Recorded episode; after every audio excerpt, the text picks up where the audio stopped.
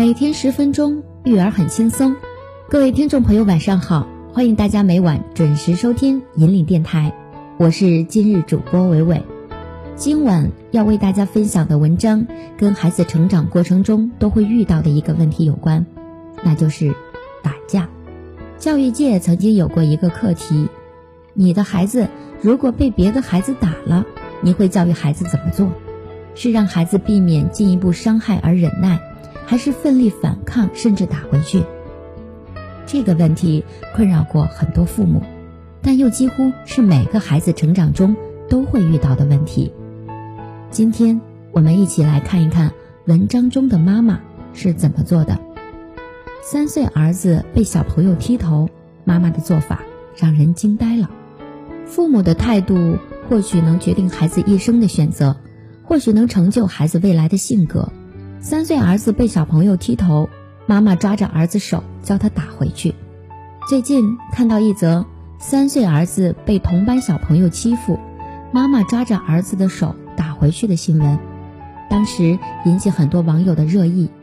姚先生称自己的儿子小姚好动，在英语培训班上用踢头的方式欺负了另一个小朋友，结果小朋友的妈妈看到后，当众抓着儿子的手击打小姚。并教育儿子说要打回去。姚先生很是不满，对方妈妈此举导致小姚受惊后失眠失禁，称有事为何不能先找他沟通？参与讨论这件事的网友们，有人谴责打人的孩子，有人声援被打孩子的妈妈，有人认为孩子之间的打闹，大人不应该插手。恕我直言，这都踢头了，还用好动解释？这位先生。伸出你的头，让你见识一下什么叫好动。自己不管教孩子，别人真的会替你管教孩子。曾经有个妈妈留言讨论如何保护孩子不受欺负。最初，她家孩子在学校被同学欺负了，回来告诉了她。第一次遇到这种情况，妈妈跟孩子说：“告诉老师去。”结果就是孩子得到了动手孩子的道歉。想想老师也是没有办法。总不能打回去吧？可是这事儿后来就一次、两次，甚至三次、四次的发生，然后妈妈就坐不住了，告诉孩子：“他打你哪里，你就打他哪里；他打你几下，你就还他几下。”后来果然凑效了。面对校园的欺凌，李玫瑾教授支持打回去。人民日报曾经披露了一起校园霸凌事件。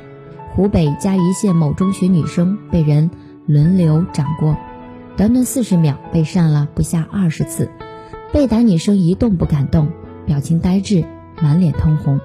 当地教育局的工作人员表示，只是同学之间开玩笑而已。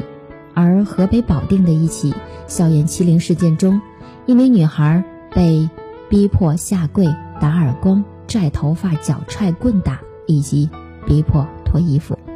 著名主持人金星曾经说过：“人不犯我，我不犯人；人若犯我，礼让三分；人若再犯，斩草除根。”中国公安大学犯罪心理学专家李玫瑾教授在做客开讲了节目时，就分享了自己孙女去幼儿园时被伤害的事例。李玫瑾教授的孙女儿上幼儿园的时候，一个月就被一个同班的小男孩抱起后扔下。头部磕在了坚硬物上，导致肿胀。不同的是，他教孙女儿如何用专业的知识保护好自己。因为男女孩体力悬殊，导致孙女挣脱不掉。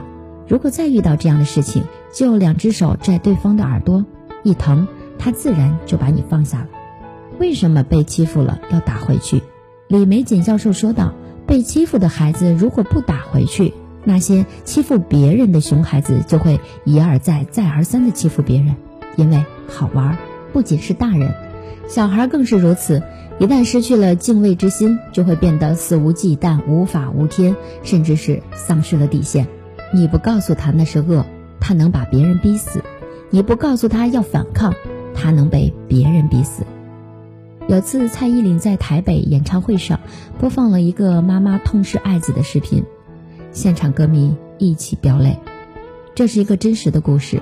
视频中的小男孩是来自台湾的叶永志，因为性格太像女孩，遭遇同学们的欺凌致死。在学校，他几乎每天都受同学的欺负，嘲笑他是娘娘腔，甚至还趁他上厕所的时候强行脱下他的裤子，检查他是不是女生。因此导致他每次要上厕所的时候，都必须提前几分钟下课，赶在同学上厕所之前跑出来，就这样战战兢兢地活着。有一次，叶永志依旧在下课前五分钟离开教室去上厕所，但这一次他再没有回到教室。当发现他的时候，他已经倒在厕所里，血流不止，最终抢救无效，当场死亡。愤怒的叶妈妈把学校告上法庭，然而得到的判决是心脏病突发，没有解剖，怎么知道他有病没病？痛失爱子的母亲像疯了一样的控诉。他翻出小永志从小到大所有的体检证明，没有一项证明儿子有过心脏方面的病史。然而。没有人被他的泪水感动，失去孩子的只是他一个人。更多的人选择了旁观。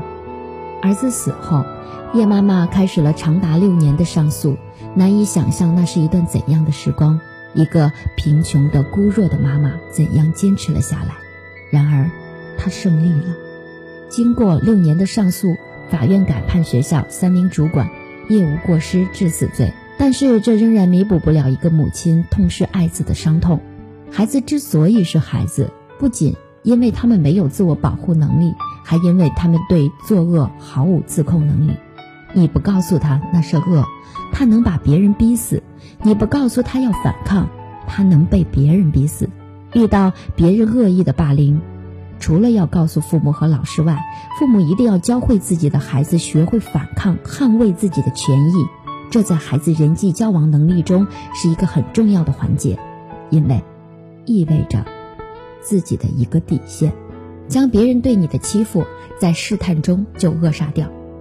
合法正义不能够向不法非正义退让，对这样的不法侵害要给予迎头痛击，对伤害自己的人回击是人生最初也最珍贵的棱角。讲真，这些年看到很多孩子伤害孩子的新闻，某个小学生因为被同桌各种欺负，导致神经衰弱，不敢上学。曾经有一位小学生因为头擦破了皮，就剃了个光头，被一些同学嘲笑是光头强，于是他为了捍卫自己的尊严，打了同学。不伤人是一种教养，但不被别人伤害是一种气场，而这一点。从孩子开始面对这个世界，就需要让他们知道，对伤害自己的人回击，这或许是人生最初也最珍贵的棱角。李玫瑾教授在开讲了中也给了家长们支招：一，自己的孩子不要欺负别人，家长要告诉孩子什么事情能做，什么不能做，绝不能以大欺小；二，让孩子学会自我保护，孩子一定要体育锻炼，有运动就有爆发力，有爆发力就不容易被欺负。